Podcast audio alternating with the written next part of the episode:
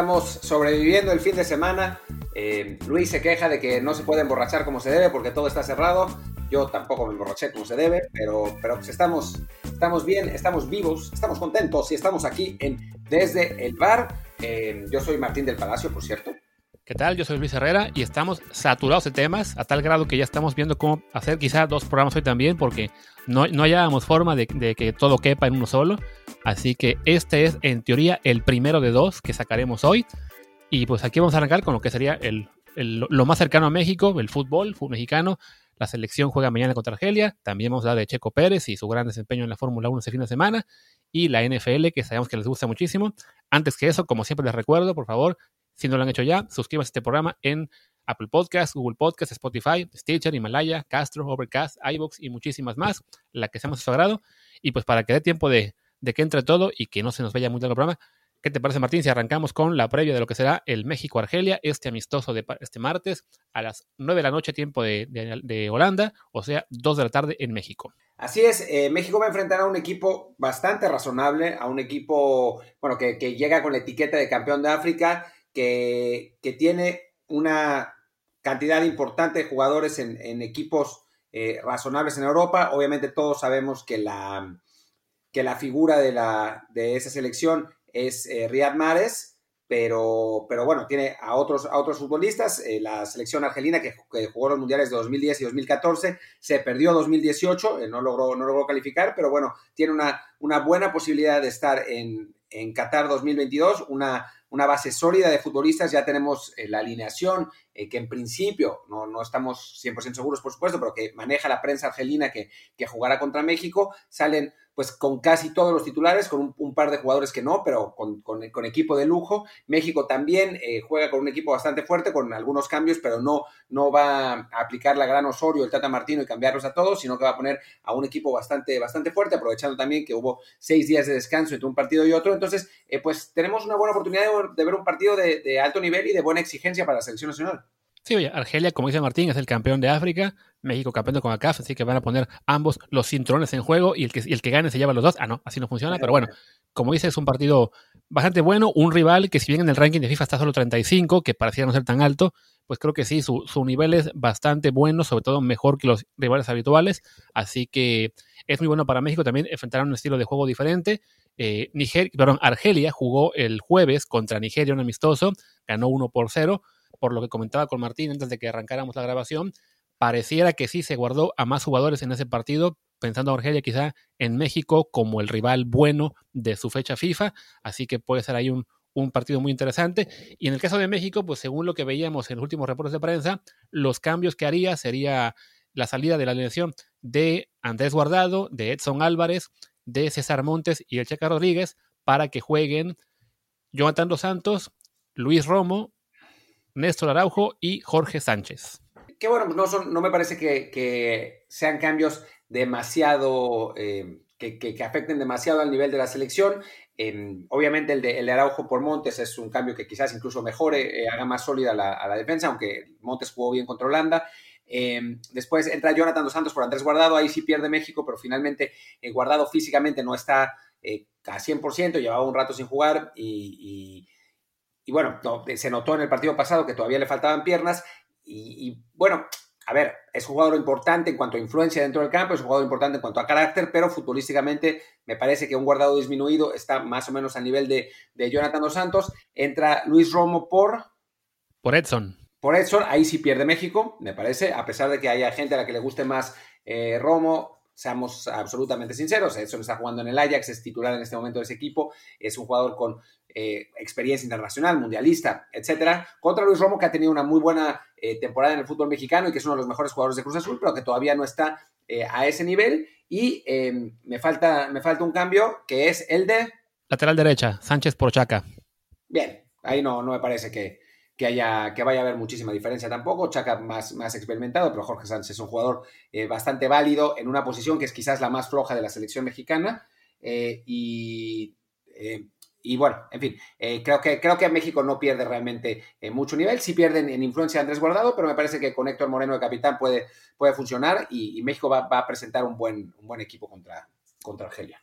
Sí, el resto del equipo serían los que juegan contra Holanda, que sería Talavera en la portería, Moreno junto a, junto a Araujo, Gallardo en la lateral izquierda, el centro del campo Héctor Herrera, adelante estarían eh, el, triplete entre Rafa Pizarro, Tecatito Corona y Raúl Jiménez, así que más allá de, la baja obligada de, del Chucky Lozano, pues sí, esto es muy, bueno, y de, y de Memo Ochoa, eh, esto es muy cercano a lo que México puede ofrecer como mejor equipo, así que, pues sí, será un juego interesante que, debe servir para, para, Martino, que es una muy buena prueba jugar contra un africano. También para Argelia debe ser un juego interesante jugar contra un rival latinoamericano que no tiene ellos tampoco muchas oportunidades. Así que creo que para los dos es un juego en el que, en el que se puede sacar mucho provecho. Según mediotiempo.com, ellos ya pudieron saber que no solamente, no, solo el 11, sino también quiénes serán los, cambios de México en el segundo tiempo y creen que Gobea, Orbelín y Pulido van a ver bastante actividad en este partido. Tres jugadores que pues no los consideramos en este momento como parte esencial de la selección, pero que pues a lo mejor Tata Martino les, les ve algo que, creo que, que, valga la pena una, una prueba, si bien yo francamente a ninguno de los tres los veo como jugadores que a largo plazo puedan realmente competir por un puesto regular en la selección. Quizá Orbelín sea el que más, eh, Pulido, pues francamente ya parece estar en la etapa descendiente de su carrera, ya se fue a retirar de, temprano. Y Gobea, a mí me parece que, se ha labrado un buen lugar en la liga belga, en, equipos modestos, y no, no es un jugador que le pueda dar ese, ese paso adelante a la, a la selección mexicana. Sí, ciertamente tiene un rango de pases eh, muy bueno y es algo que le gusta a Tata Martino, eh, lo mismo que le gustaba a Juan Carlos Osorio, pero, pero sí, yo estoy de acuerdo que ninguno de los tres eh, puede, puede aportar gran cosa, pero bueno, en fin, vamos, a, vamos a esperar, ¿no? También, quién sabe si medio tiempo tenga razón, ¿no? O sea, quizás sea, sea simplemente pues una, una elucubración del reportero. ¿Insinúas que mediotiempo.com miente? diría que a veces embellece un poco la realidad. Una realidad que no es tan bella y, la hacen más bonita. Le, ponen fin a, la realidad de Instagram. Ah, ok. Que sí, que el caso de Gobea, creo también lo, lo, que más puede aportar a la selección no es tanto lo que él hará en el campo, sino el hecho de que ya ha hecho una trayectoria más o menos importante en Bélgica, pues que sirva para que más y más equipos belgas de repente empiecen a mirar más al mercado mexicano. Ya se llevaron ocho hace unos años en el Standard Liège, ahora está ahí Gerardo Ardiaga y que, y que se convierta también en una puerta más a Europa, como parecía que se convertía Holanda, aunque igual va todavía muy a cuentagotas, porque son las ligas a las que los mexicanos pueden llegar, competir desde el arranque, ser titulares regulares, y quizás sí, los que den el salto, creo que Gobea no será uno de ellos, pero los que puedan dar un salto de calidad importante, irse después a jugar a la Liga Española, a la Liga Italiana como el Chucky, a la Premier alguna vez alguno. O sea, es, es un buen trampolín en el cual Gobea sirve ahí, digamos, como nuestro, pues una muestra de que, de que no solamente los jugadores, digamos, de la, de la categoría principal están para, para, aportar, sino también de que, digamos, nuestra clase media también puede llegar a Europa y jugar en, ligas como esa, ¿no? Sí, es, es, es, un buen, es un buen referente y vamos a ver qué pasa también eh, con Arteaga y con... Ah, pues no, simplemente con Arteaga, que, que, es un jugador que ha estado en... Ah, con Gómez, claro, sí, por supuesto, con Arteaga y con Gómez, que, que bueno, están en ese proceso, los llamaron a, a esta selección y a ver si tienen algunos minutos en, el partido, aunque eh, por lo que pienso, el Tata Martino los llamó más bien para verlos, ¿no? Más que, más que para ponernos en el campo. ¿Y qué te parece, Luis, si vemos la alineación con la que en principio saldría Argelia, que, está interesante también? El portero es Raiz Molí, que es el que jugó los mundiales de 2010 eh, y 2014 para la selección argelina. Así que, bueno, es, el jugador que tiene más apariciones, el jugador presente, que tiene más apariciones con la, con la selección eh, africana. Después, en la defensa, en la lateral derecha, jugará Reda Jalaimia, que eh, juega en Bélgica, es un jugador joven, eh, juega en el Beerschot de Bélgica. después, Rami Benzebaini, que es el defensa central del Borussia Mönchengladbach de Alemania, o sea, un jugador de, de buen nivel. Después, Meditarat, que juega en Arabia Saudita, pero si no me equivoco, jugaba antes en Francia, tiene una, una, larga trayectoria en Francia, es uno de estos jugadores eh, nacidos en, Francia, que fue eh, nacionalizado argelino por, sus, por su familia. Después, en la lateral izquierda, Aisha Mandi, compañero de Guardado y Laines en el Betis.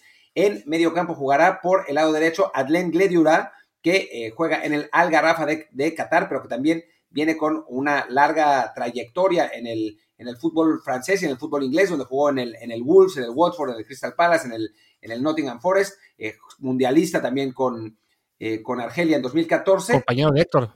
Compañero de. Ah, mira. pues, con, con, más razón. Después, Ismael Benacer, este es, un jugador bastante conocido que juega en el, en el Milan de 22 años, la futura, digamos, nueva estrella de, de Argelia, Sofian Feguli, que por muchos años en el Valencia, uno de los jugadores más importantes, ahora está jugando en el Galatasaray, y adelante por la banda derecha, Riyad Mahrez, que lo conoce todo el mundo, que además es el capitán, el, extremo izquierdo es Said Benrahma, otro jugador con, eh, con, trayectoria europea, que en este momento juega en el Brentford de, eh, Inglaterra, si no me equivoco, es eh, otro jugador que, nació en, que nació en Francia y que muy recientemente bueno, en, 2018, no tan recientemente, pero se fue al Brentford de Inglaterra, donde se ha convertido en una de las grandes figuras del equipo y suena como para eh, reforzar a varios equipos de, la Premier, entre ellos el West Ham, que decían que iba a ser una eh, oferta de 18 millones de euros por él, que todavía no, no ha sucedido. Y el centro delantero es Bagdad Bunejad, será Bagdad Bunejad, que juega en el Al-Sad de Qatar, pero como casi todos los demás, eh, tiene ya bastante experiencia con la selección nacional y eh, el, último nombre a recordar que no va a ser titular, pero que está en esta selección es Andy Delort, ese jugador, este jugador de, Tigres, que jugó, que estuvo en Tigres, que no funcionó ahí, que regresó a, Francia y que ahora está en el Montpellier, nacido en Francia, pero que recientemente adquirió la nacionalidad argelina y que ya ha sido convocado ocho veces a la selección de ahí, pero que según la prensa de Argelia no será titular y que además la prensa de Argelia lo odia porque dicen que no siente la camiseta, que diga usted no ha naturalizado. Ah, no, perdón, es en México, ¿verdad? Sí, eh, en realidad no. Lo, odian porque es hijo de un francés.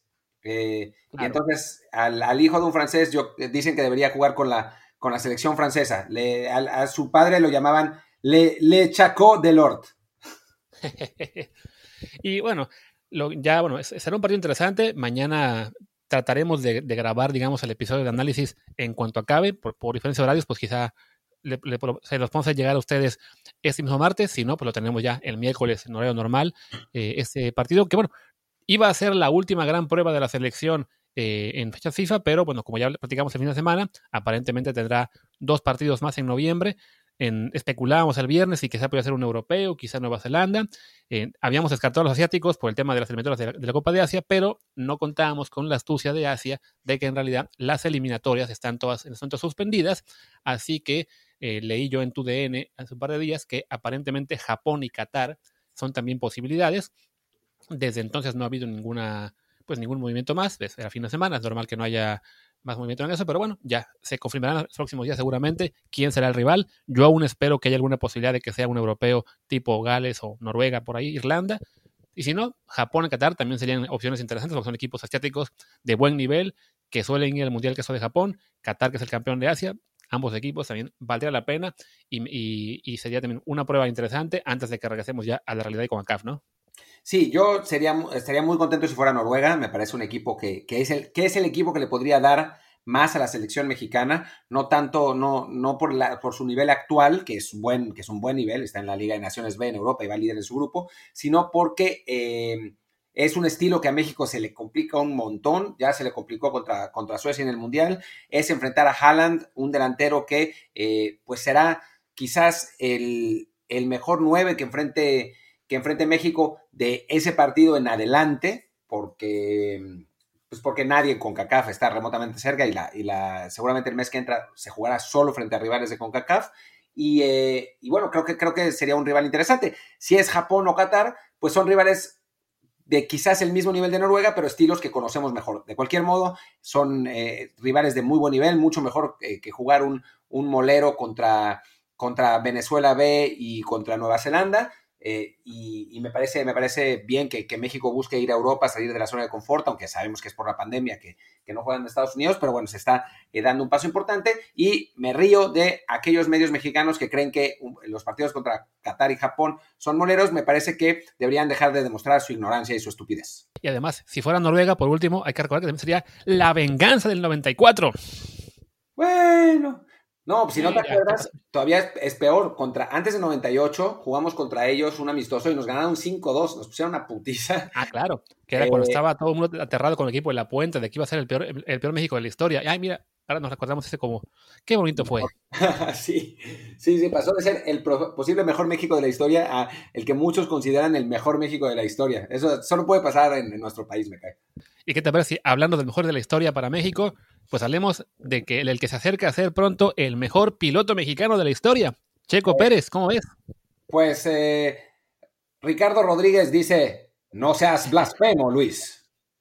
De acuerdo, pero bueno, ayer Checo Pérez en la carrera de, de, Alemania arrancó noveno, lo habíamos comentado el sábado, y tuvo una muy buena carrera, también un poco de suerte con un par de abandonos en la parte alta de la clasificación, pero acabó en el cuarto puesto, apenas se quedó cerca, cerca, del podio, de hecho cuando faltaban como unas 11 vueltas, 12 vueltas, parecía que tenía buenas opciones porque tenía mejores llantas que Richardo, que era el que iba tercero, y le estaba recortando distancia en cada, en cada giro, para sumar la fortuna, hubo un safety car, entraron todos a cambiar llantas y ya con condiciones parejas, digamos, la verdad es que ahora mismo el carro de Renault es un poquito mejor que el de Checo ahora mismo. Pero bueno, fue cuarto puesto en Alemania, detrás de, Lewis Hamilton, que empató el récord de victorias de Michael Schumacher, de Max Verstappen de Red Bull y de Daniel Ricciardo de Renault, para eh, sumar 12 puntos y con eso también saltar del noveno al quinto puesto del Mundial de Pilotos en una, en un, una temporada en la que recordemos, Checo no corrió dos carreras por su tontería de contagiarse, pero a fin de cuentas, pues con menos carreras que el resto, ya está quinto del, del Mundial. Sí, dije Ricardo Rodríguez, debía haber dicho Pedro Rodríguez. En el momento que lo dije, pensé, uy, no. Es Pedro Rodríguez, que es el que tiene triunfos en Fórmula 1 para México. Ricardo Rodríguez, lamentablemente, murió a los 20 años, murió muy joven cuando corría para Ferrari, nada más y nada menos. Pero, pero sí fue, es Pedro Rodríguez el que, el que, el piloto mexicano, el mejor piloto, mexicano de la historia. Eh, y sí, lo de, lo de Checo, la verdad es que muy bien, sobre todo porque además ha sabido responder cuando, pues, su equipo menos lo ha apoyado, ¿no? O sea, a final de cuentas, eh, durante las últimas tres carreras, solo en esta última tuvo los, eh, las mejoras al coche, las otras dos no, y a, pesar de eso quedó por encima de Stroll. Ya sabemos que, eh, que la escudería decidió cortarlo porque eh, prefirieron contratar a Fettel, que se entiende la, la contratación de Fettel y sabíamos que a Lance Stroll no lo iban a, no lo iba a correr su papá, pero, pero aún así pues, fue una, una patada en el trasero injusta a Checo, porque Checo le ha dado muchos resultados a la escudería y la verdad es que ha demostrado que es un piloto muy válido para, para Fórmula 1, ¿no? Yo me burlo a veces de, Luis porque es, eh, Luis es más fanático de Checo que yo y, siempre está optimista de que va a terminar en los primeros lugares, pero la verdad es que eh, es, es, un gran piloto y que, digamos que estar peleando por el quinto puesto en Fórmula 1, ya quisiéramos tener un quinto puesto en algo en cualquier deporte y en cualquier circunstancia en México, ¿no? De hecho, ahora que me mencionaste a Pedro Rodríguez, me puse a mirar rápido sus resultados. Efectivamente, Pedro es el único que ha ganado un gran premio. Bueno, ha ganado dos. Ganó en Sudáfrica en el 67 y en Bélgica en el 70. Y su mejor posición en un Mundial de Pilotos fue justo en el 67, cuando quedó sexto en el Mundial, en parte porque no corrió tres carreras. Pero bueno, de hecho, como la, la carrera que ganó fue la de Sudáfrica, que fue la primera del campeonato, por un momento fue líder del Mundial de Pilotos en la Fórmula 1. Al final fue sexto, pero bueno, esa fue su mejor ubicación en la historia. Así que Checo también, una cosa que no se ha mencionado mucho todavía, pero está peleando por esa parte, ¿no? Por lograr la mejor participación de un piloto mexicano en la Fórmula 1 en la historia.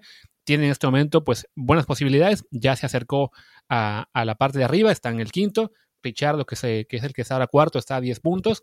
Entonces, va a ser una pelea complicada porque ahora mismo sí hay que reconocer que el auto de Renault es ligeramente mejor que el de, que el de Racing Point, así parece. Lo mismo que es ahora también el de Red Bull. O sea, la, lo que era que Racing Point tuviera el segundo mejor carro de la parrilla duró quizá tres, cuatro carreras. Ahora mismo creo que sí es claro que después de Mercedes está Red Bull, después ligeramente arriba los demás Renault y pelea en el cuarto lugar el Racing Point con McLaren. De todos modos, creo que sí, Checo ha hecho muy buenas carreras en las últimas dos semanas y, y, pues ya, pelea por quedar arriba. De paso, aprovecha que Stroll no pudo correr por una diarrea o quién sabe qué es lo que tenía para rebasar también a su compañero. Y pues por lo pronto también está haciendo ahí su, su luchita para impresionar a Red Bull y que se lo lleven el año que viene, donde aún tienen la duda de qué hacer con Albón, el piloto tailandés, que también abandonó en la carrera pasada y que viendo los resultados, viendo que Checo también ya está adelante en el Mundial de él, pues la esperanza de que, los, de que se lo lleven no, no se apaga, aunque sí hay que seguir recordando que lo normal en Red Bull es confiar en sus pilotos de su propia academia, en formar jóvenes, entonces pues Checo hará su lucha desde, desde la pista, sus patrocinadores también harán la lucha diciendo, no, estamos en pandemia, ustedes ocupan dinero, déjenos entrar, pero sí, todavía es una posibilidad más o menos lejana. Lo, más factible sería irse a, Haas o Alfa Romeo, aunque creo que Checo no está muy por la labor en ese sentido, porque ayer lo entrevistaban en Sky Sports y le preguntaron, ¿ya puedes contar algo de tu futuro?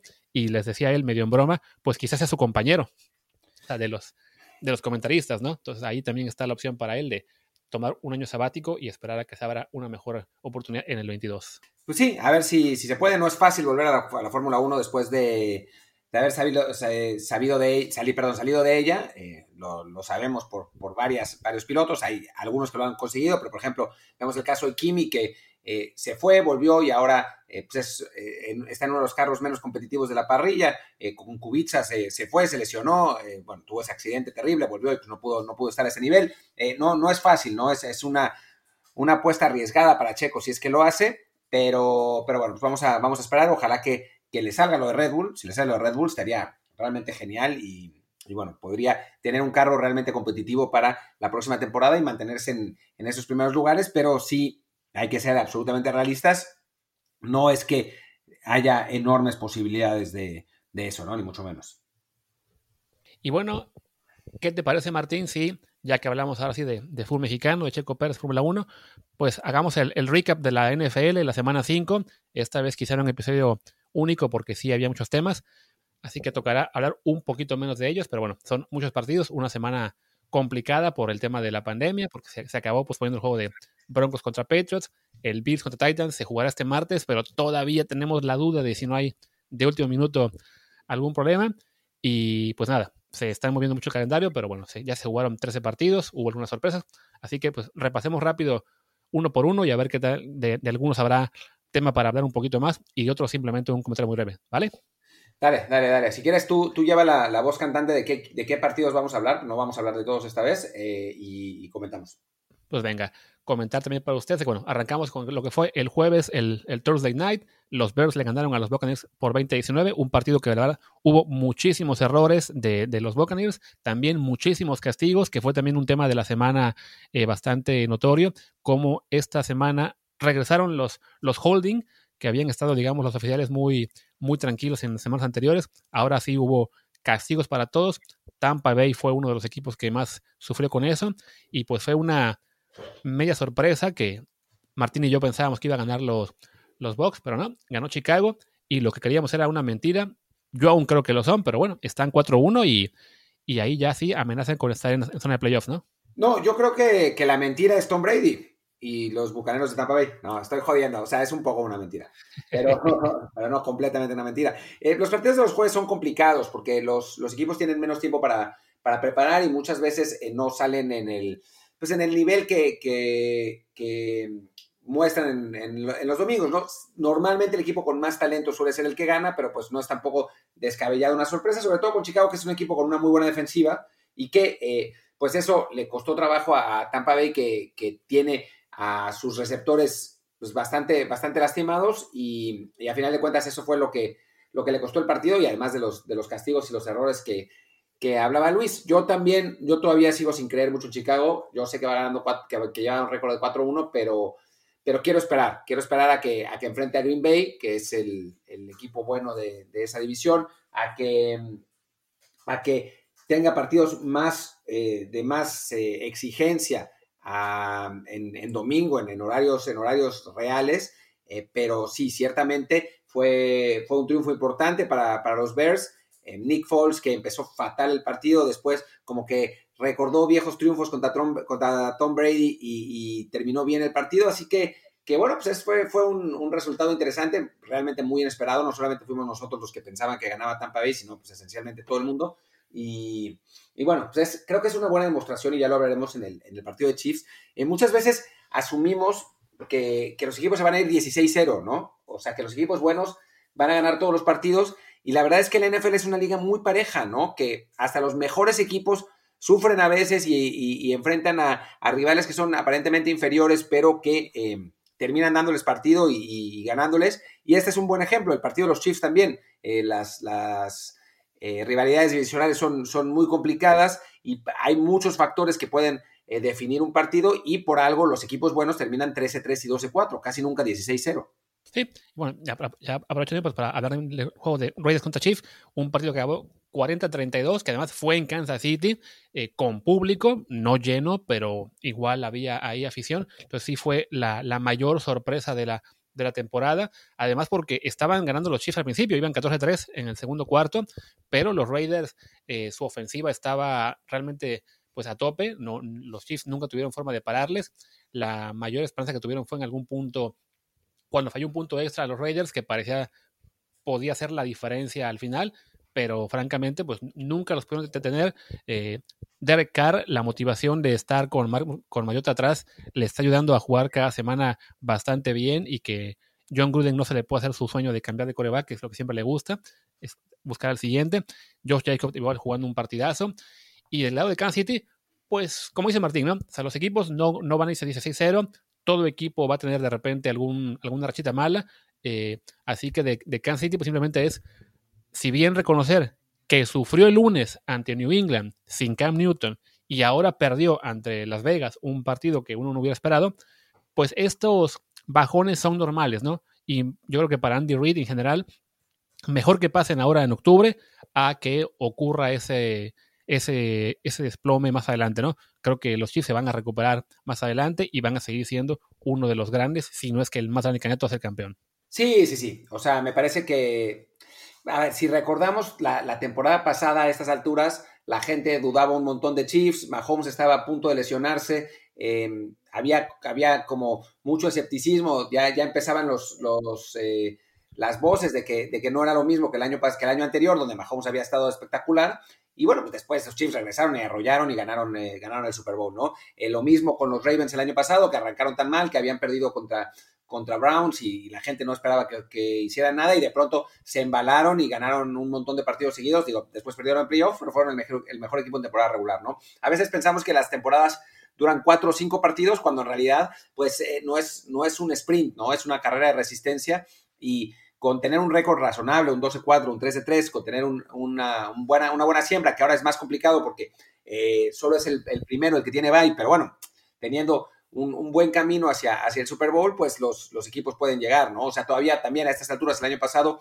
dudábamos mucho de San Francisco y a final de cuentas terminó siendo el mejor equipo de la Nacional. Entonces, sí hay como, bueno, como una necesidad y urgencia de, decretar también, porque pues, da rating, y a nosotros también nos da rating y lo hacemos, o sea que hay que reconocer, de decretar cosas como si fueran eh, realidades absolutas, cuando en la práctica pues son escenarios que se van desarrollando a lo largo del tiempo y que pueden ir cambiando por, por distintas razones, ¿no? O sea, quizás Andy Reid está eh, en este momento diseñando un plan físico para que los Chiefs lleguen en su mejor momento de la temporada a al final a playoffs y entonces por eso pierden estos partidos. O sea, recordemos que fuera de Chris Jones, los Chiefs son quizás el único equipo que no ha sufrido realmente lesiones de, de sus jugadores estelares, ¿no? Y pues por algo es.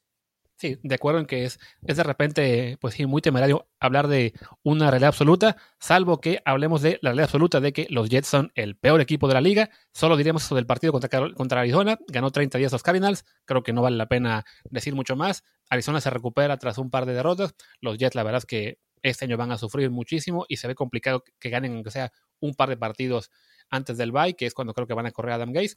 Pasemos mejor al siguiente, partido, que fue el Atlanta-Carolina, que ganó Carolina, eh, ¿cuánto quedó? 23-16, que no es tan importante lo que pasó en el juego, porque bueno, ya habíamos, comentado que Atlanta la verdad es que va muy mal, sino que los Falcons por fin ya se decidieron a despedir a su coach Dan Quinn y también al gerente general Thomas Dimitrov, así que tocará ahora estar con el interino Raheem Morris y pues buscar un nuevo coach para una franquicia que hace poco estuvo muy cerca de ganar el Super Bowl, pero desde entonces vino ese desplome estrepitoso del 28-3 y ahora pues ha sido ya uno de los peores equipos de la liga, en el que fuera de Julio Jones y Matt Ryan no hay mucho de no escoger y, pues se vienen tiempos malos en Atlanta, ¿no? Calvin Ridley también. Calvin Ridley es un gran receptor. Yo creo que él es bueno a secas, tampoco lo veo como una gran figura futuro.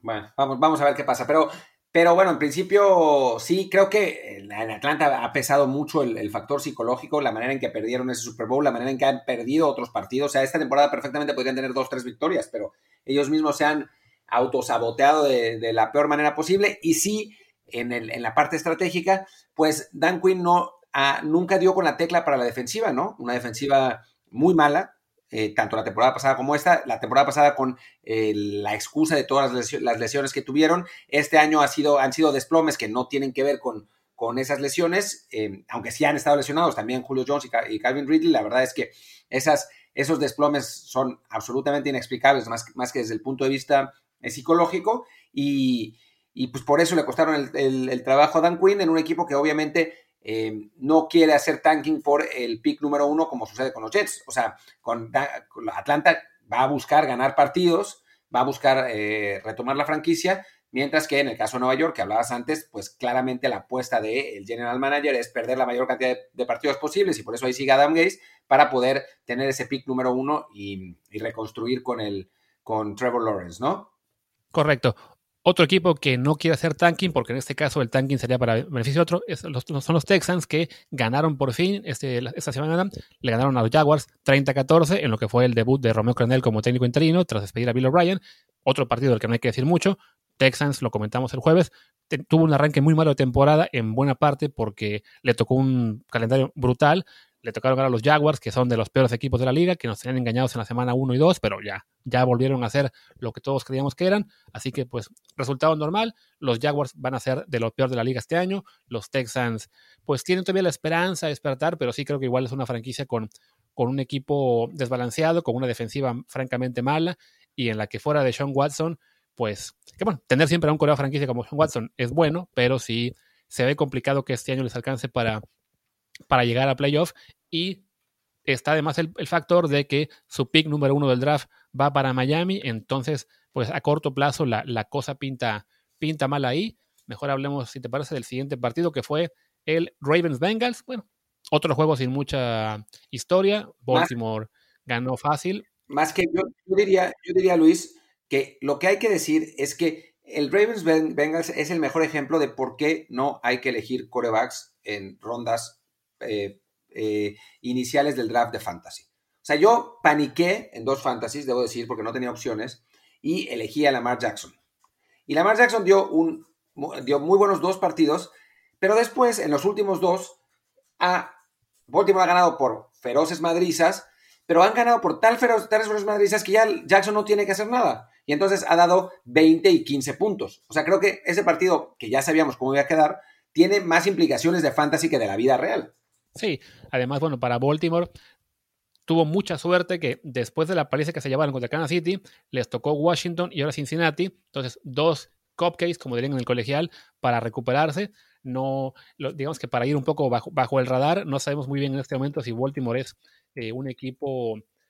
Bueno, si, si, es lo que vimos contra Kansas City o si simplemente eso fue una, una mala semana. La semana que viene les toca a Filadelfia, así que la cosa sigue también bastante cómoda, entre comillas, para ellos. Ya después les toca Steelers, lo que, lo que será la, semana buena, donde veremos a, los Ravens eh, contra un rival de, de verdadero poderío. Pero sí, por ahora, pues les ha vencido el calendario. Aunque sí, si eres un eh, jugador de fantasy que te la jugaste con, con Lamar Jackson, pues te fastidia mucho, ¿no? Pasemos a, otro partido de la semana, que fue el de Rams contra Washington. Otro juego sin mucha historia en el juego, en el campo, perdón. Era obvio que los Rams eran el mejor equipo. Washington es un equipo que todavía está pues para igual en reconstrucción, para pensar en tener un pick alto del draft.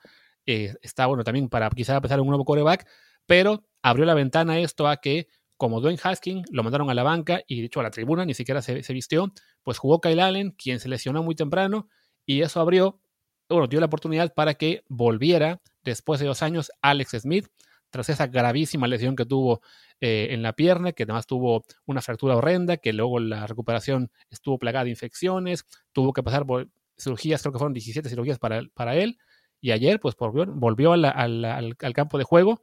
La verdad es que jugó muy mal, pero creo que eso es lo de menos, ¿no? La historia de Alex Smith y cómo ha podido regresar a la NFL es lo que nos deja este partido. Sí, y tuvo jugadas que, pues, más allá de, de, cómo lo hizo en el campo, que en efecto no jugó muy bien, pero pues también era de esperarse después de todo este tiempo, eh, pues tuvo, Aaron Donald le hizo cuatro sacks y en uno literalmente se le tiró encima y la pierna de Alex Smith aguantó. ¿Cómo aguantó? Es, una, es un misterio, porque si uno ve esa pierna, es como, o sea, no está en línea recta, está como así en, en yo, yo creo que es eso, como la pierna está en tirabuzón, solo hizo resorte.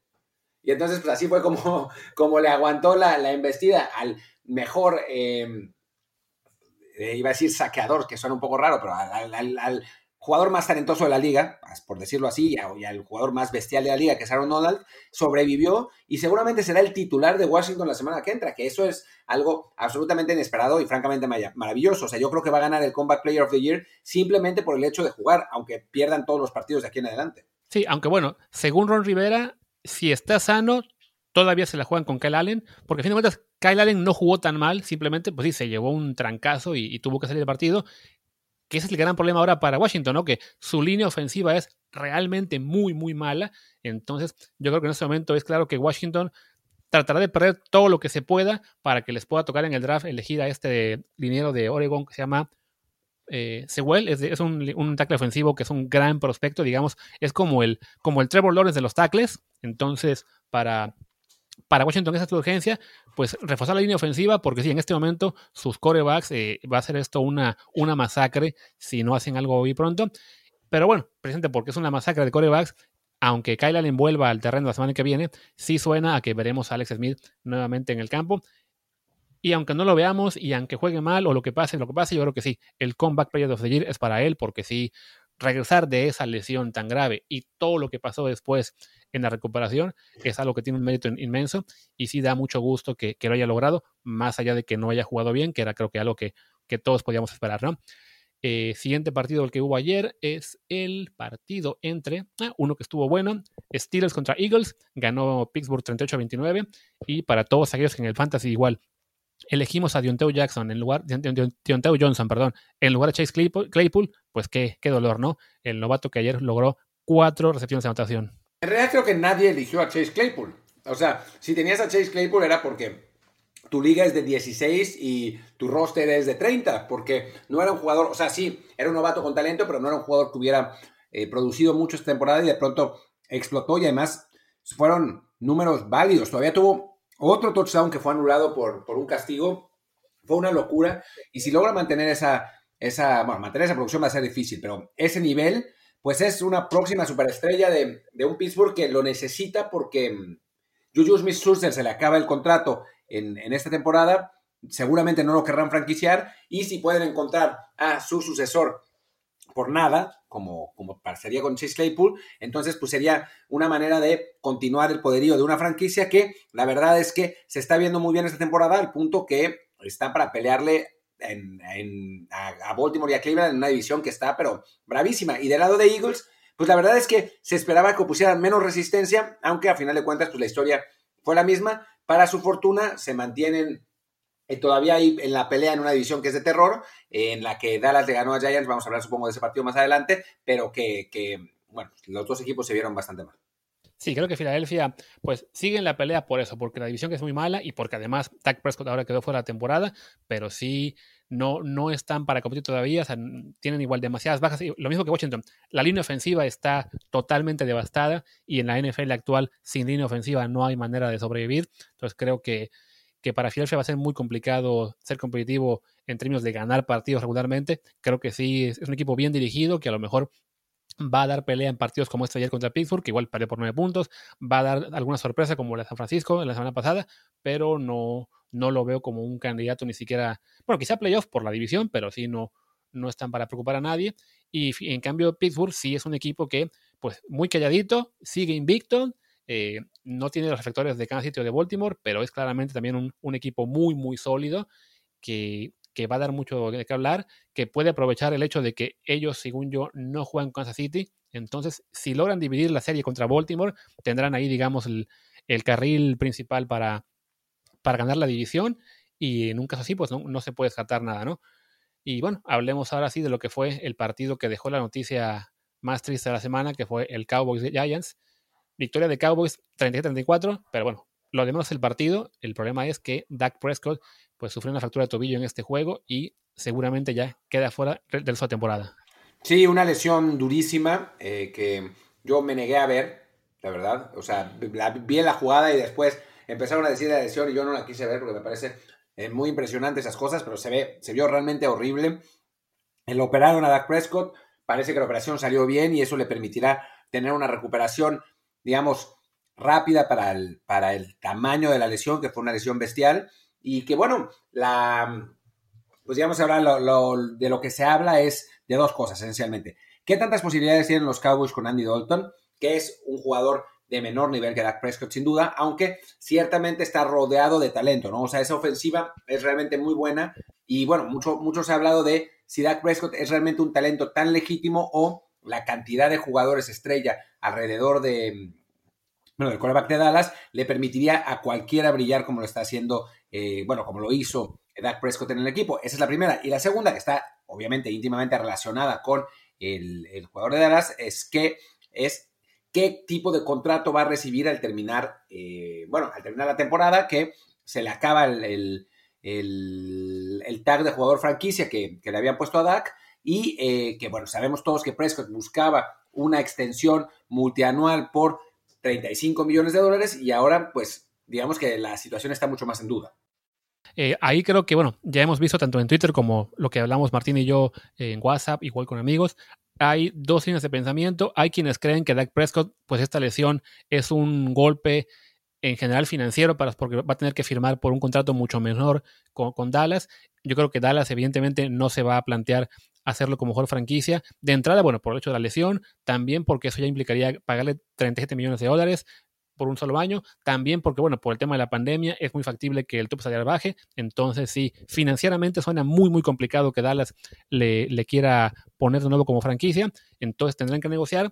Si es por un solo año, el, argumento que, que, daban algunos es que, bueno, la lesión obliga a que, que él, digamos, baje sus pretensiones porque no habrá quien le pague.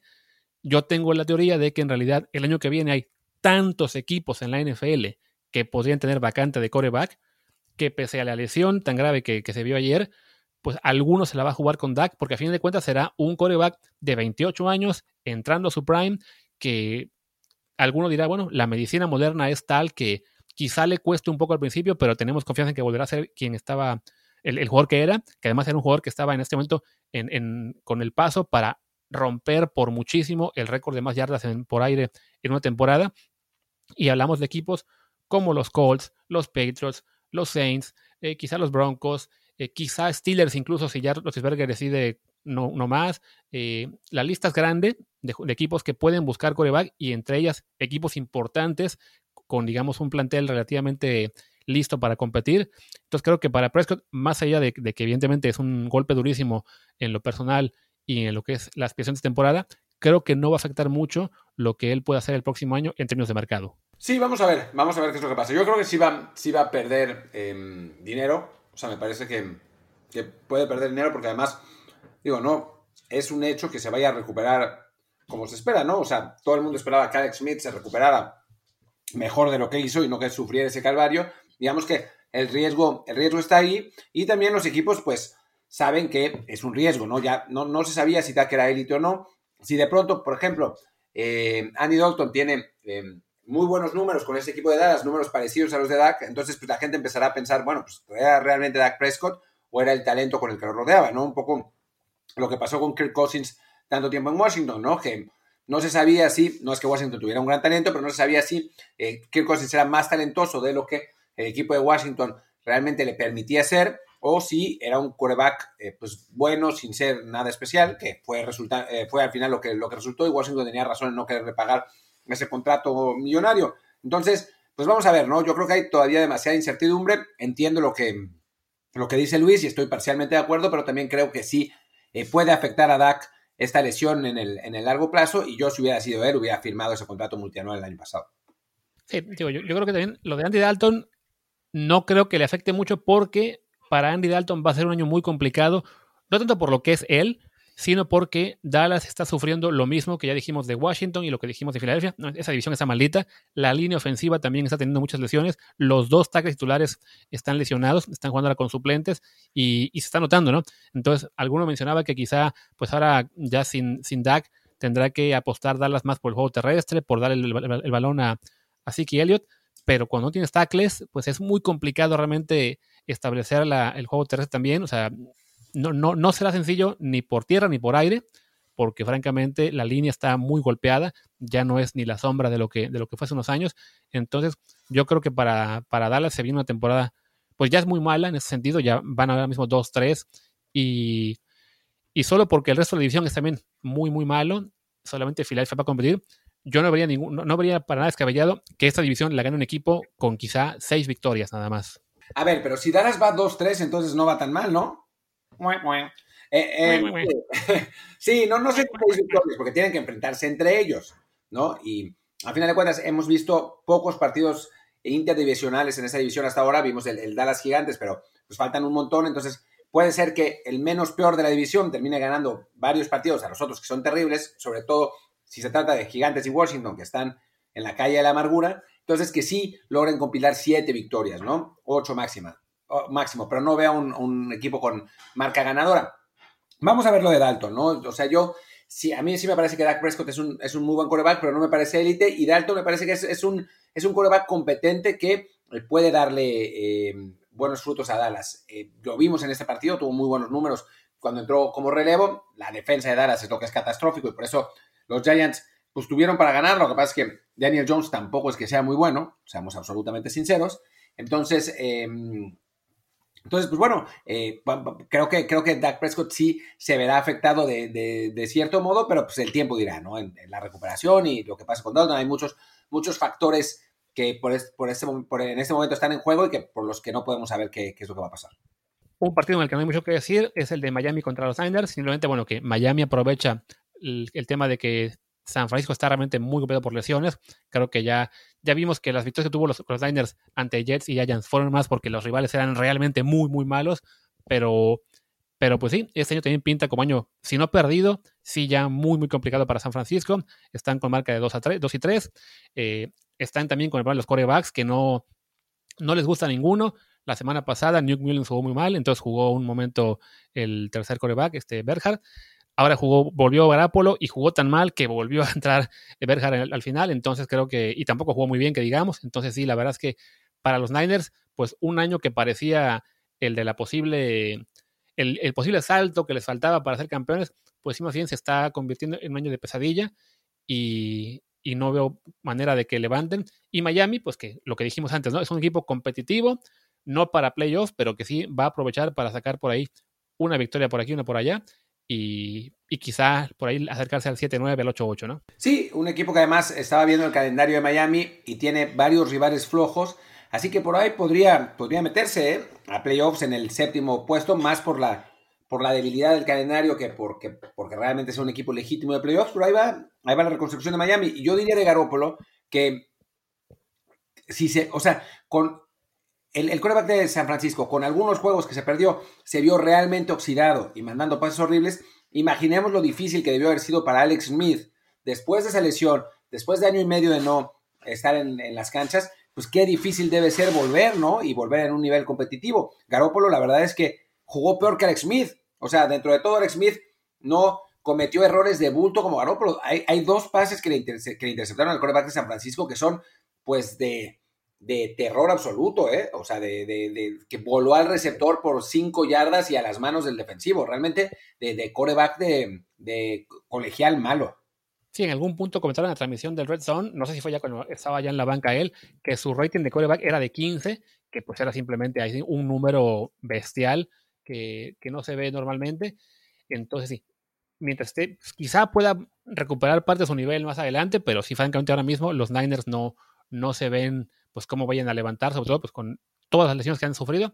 Así que mejor hablemos de dos equipos que sí están para competir, sobre todo uno que ya creo que nos puede quedar claro que sí es de verdad, que son los Cleveland Browns, que le ganaron ayer a los Indianapolis Colts, lo que eran los juegos más esperados. Pues creo que ya la lección que nos queda es que Cleveland sí es de verdad y está para competir al menos para playoffs. E Indianapolis es un muy buen equipo con un coreback ya que está muy viejito y que les va a doler mucho en partidos clave, ¿no? Sí, le costó a Philip Rivers contra una defensiva de Cleveland que tiene una muy buena secundaria, la verdad tiene, tiene mucho talento ahí, y eso que, Greedy Williams, su selección del draft, está lesionado. Eh, es, un equipo potente el de los Browns, con talento en todas partes. Eh, se vio muy bien Odell Beckham Jr., parece estar realmente de regreso. Y el equipo disfruta, ¿no? Es un equipo que con Ken Stefanski está volviendo a tener esa creatividad, es, es un equipo que, que digamos que juega al nivel que su, que su talento prevé y lo único que le complica a este Cleveland es que la división es, complicada, ¿no? Yo creo que cualquier otra división de la americana que no fuera con Kansas City, los, los Browns serían favoritos para ganarla. En este momento, pues lo tienen difícil porque tienen a los Ravens y a, Pittsburgh en, en, su división, que son dos rivales de élite también, pero seguramente van a estar en playoffs y esos partidos contra, contra Pittsburgh que le quedan y contra Ravens van a estar realmente para, para frotarse las manos. Sí es verdad que Ravens les puso una Madrid en, la primera vez que jugaron, pero pues nada que ver estos, estos Browns con lo que eh, eran antes, además porque ahora sí tienen sana a la, línea ofensiva y esa línea ofensiva es tan buena que le permite a Baker Mayfield tener tiempo para no cometer eh, uno de sus acostumbrados errores de pases a cualquier parte y, mantener al equipo competitivo en, ofensiva. Y bueno, ya para acabar la semana fue el partido, un partido complicado, el Seahawks y Vikings ganaron los Seahawks por 27-26 en una secuencia en la que francamente pues los Vikings ahí sí creyeron en Analytics y Analytics los pues los tumbó porque tenían ya el partido casi definido, ganaban por cinco puntos, quedando, menos, quedando dos minutos, tenían cuarta y pulgadas en la yarda 6 de Seattle, así que tirando el gol de campo se ponían por ocho y pusieron la estadística después en, la transmisión de que, bueno, en ese momento tenían una posibilidad de ganar del 94%. Si consiguen el gol de campo, era la misma posibilidad. Si, si consiguen el primero y 10, pues sí, ya, el partido se acababa. Pero si fallaban, le daban a, Seattle de vuelta un 15% extra de posibilidades de ganar, y eso sin contar con que el coreback que estaba enfrente era Russell Wilson, pues los Vikings se la juegan, fallan, y vienen los Seahawks y le dan la vuelta a un partido en el que fueron perdiendo creo que todo el encuentro, pero que al final sobreviven pues de una forma increíble, eh, pero que sí habla más de, de, cómo Minnesota pues se lo pensó demasiado cuando quiere simplemente seguir el librito, ponerse a 8 de ventaja y tratar de defender a Seattle y ya, ¿no? Pero cuando dices le fallaron los analytics, es que no supieron, no supieron contar o los analytics de algún modo decían que la jugada correcta era eh, correr esa cuarta de centímetros. Sí, o sea, la, jugada correcta, según Analytics, era, era el hecho de, correr por el, primero y diez, porque era una jugada de muy altas posibilidades de conseguirse, y al conseguirla, entonces ya garantizaban ganar, y de no conseguirla, de todos modos, su posibilidad de victoria se quedaba en el 79%. El detalle es, pues sí, pero no lo consigues y enfrente está Russell Wilson con dos minutos para hacer una ofensiva de, touchdown. Pues, ¿qué pasó? Que Russell Wilson le dio tiempo suficiente para conseguir esa, esa touchdown, ¿no? O sea, creo que en ese sentido, que es lo que de repente falla en el tema de analytics, pues se tiene que contar también quién está enfrente, ¿no? Y si enfrente está el mejor coreback o uno de los tres mejores de la liga con una ofensiva que es especialista en ataques rápidos porque te pueden matar a bombazos, que fue justo lo que pasó en esa última serie, pues quizás es mejor, ok, vamos con el librito, seamos un poquito más antiguos, tiremos el gol de campo, nos ponemos a 8 y ya si Seattle consigue el touchdown, de todos modos tiene que buscar la conversión, que fue precisamente lo que buscó en, el, en la última jugada, lo que fue lo que buscó Seattle, y Seattle falló la conversión. O sea que Minnesota, por, por pensarse lo demás, pues no, no fue, digamos, a la segura y acabó perdiendo un partido que merecían ganar. Sí, sí, pero aunque también debería decir, y estoy de acuerdo, que unos errores de. O sea, hay un error del corner de Filadelfia. Que le tiran ese pase largo a DK Metcalf. Y el corner de Filadelfia se puso a cazar eh, mariposas. O sea, se pasó, perdió de, vista la pelota. Y DK Metcalf recibe el, balón como una yarda detrás de donde estaba el corner de, de Minnesota. Y que con todo y eso, estuvieron a punto de ganar los Vikings. O sea, al final Russell Wilson completa el último pase en cuarta y seis o cuarta y siete, una cosa así. Ya se habían gastado eh, las tres oportunidades que, tenían en la, en, bueno, desde, el primer gol, y al final de cuentas lo consigue, pues porque es de Russell Wilson, pero también DK Metcalf tiene una, una, extraordinaria, una extraordinaria actuación y le da, le da el triunfo a Seattle. Sí, yo estoy de acuerdo, ahí tiras el gol de campo y, te acabó, y se acabó. O sea, sí es verdad que Wilson desde la yarda 20 te puede perfectamente hacer una serie para, para empatarte el partido, pero es para empatarte el partido, no para ganártelo. En ese, eh, me parece que la diferencia entre Wilson en la yarda 6 y Wilson en la yarda 20, pues no es mucha, sobre todo en una ofensiva de alta velocidad con, con menos de dos minutos. Y pues bueno, ya llegamos por fin al final de partidos de este domingo. Nos quedan todavía, nos quedan dos juegos, o quizá uno, no sabemos, porque originalmente nos quedaban tres, pero ya el, el Denver Pats que se iba a jugar este, este lunes se movió para la próxima semana. El que sí se va a jugar, pues sería el de Chargers Saints, el duelo de los equipos de Drew Brees. este, Drew Brees los Saints favoritos para ganar ese partido. en, Los Ángeles. Y mañana martes, el partido que todavía está en duda, porque si hubiera un positivo en los Titans, se fue todo, digamos, ya, pues ya saben a dónde. Pero bueno, si ganan los Bills, eh, se pondrán quizá como el equipo, no sé si número uno de la NFL, pero sí de repente el, número uno de la, de la americana. Eh, así que bueno, quizá el miércoles podamos dar un poquito más de, de los juegos que faltan. Por lo pronto, Martín, ya nos acercamos a la, a la hora de programa, así que creo que es momento ideal para decir basta. Bueno, a ver, tú ya, ya, hiciste una entrevista con Alberto de Roa para hablar sobre el LeBron James, eh, y yo sí tendré que grabar eh, un poco sobre Rafa Nadal ahora que terminemos esto para, para, el siguiente programa del día de hoy, porque ya no pudimos incluir la entrevista en el programa, en, este programa, porque hubiera sido una, una bestialidad de tiempo, así que los invitamos a que escuchen nuestro siguiente programa, que es eh, bastante más corto, no se preocupen, eh, pero, pero que bueno, si les gusta el básquet y les gusta el tenis, yo creo que, va a estar interesante y les, les va a gustar. Pues venga, gracias. Yo soy Luis Herrera, mi Twitter es arroba luisrha. Yo soy Martín del Palacio, mi Twitter es arroba martindelp eh, y el Twitter de el eh, podcast es desde el bar pod, desde el bar POD. Y pues eso, nos vemos en un par de horas si nos quieren escuchar en el próximo episodio. Si no, guárdenselo para mañana, eh, martes, que también va a haber en la noche, pero bueno, en la noche, nuestra noche, pero en la tarde. Eh, pero lo pueden escuchar en la mañana si están haciendo ejercicio y quieren una sobredosis de Martín del Palacio y Luis Pues venga, hasta la próxima. Chao.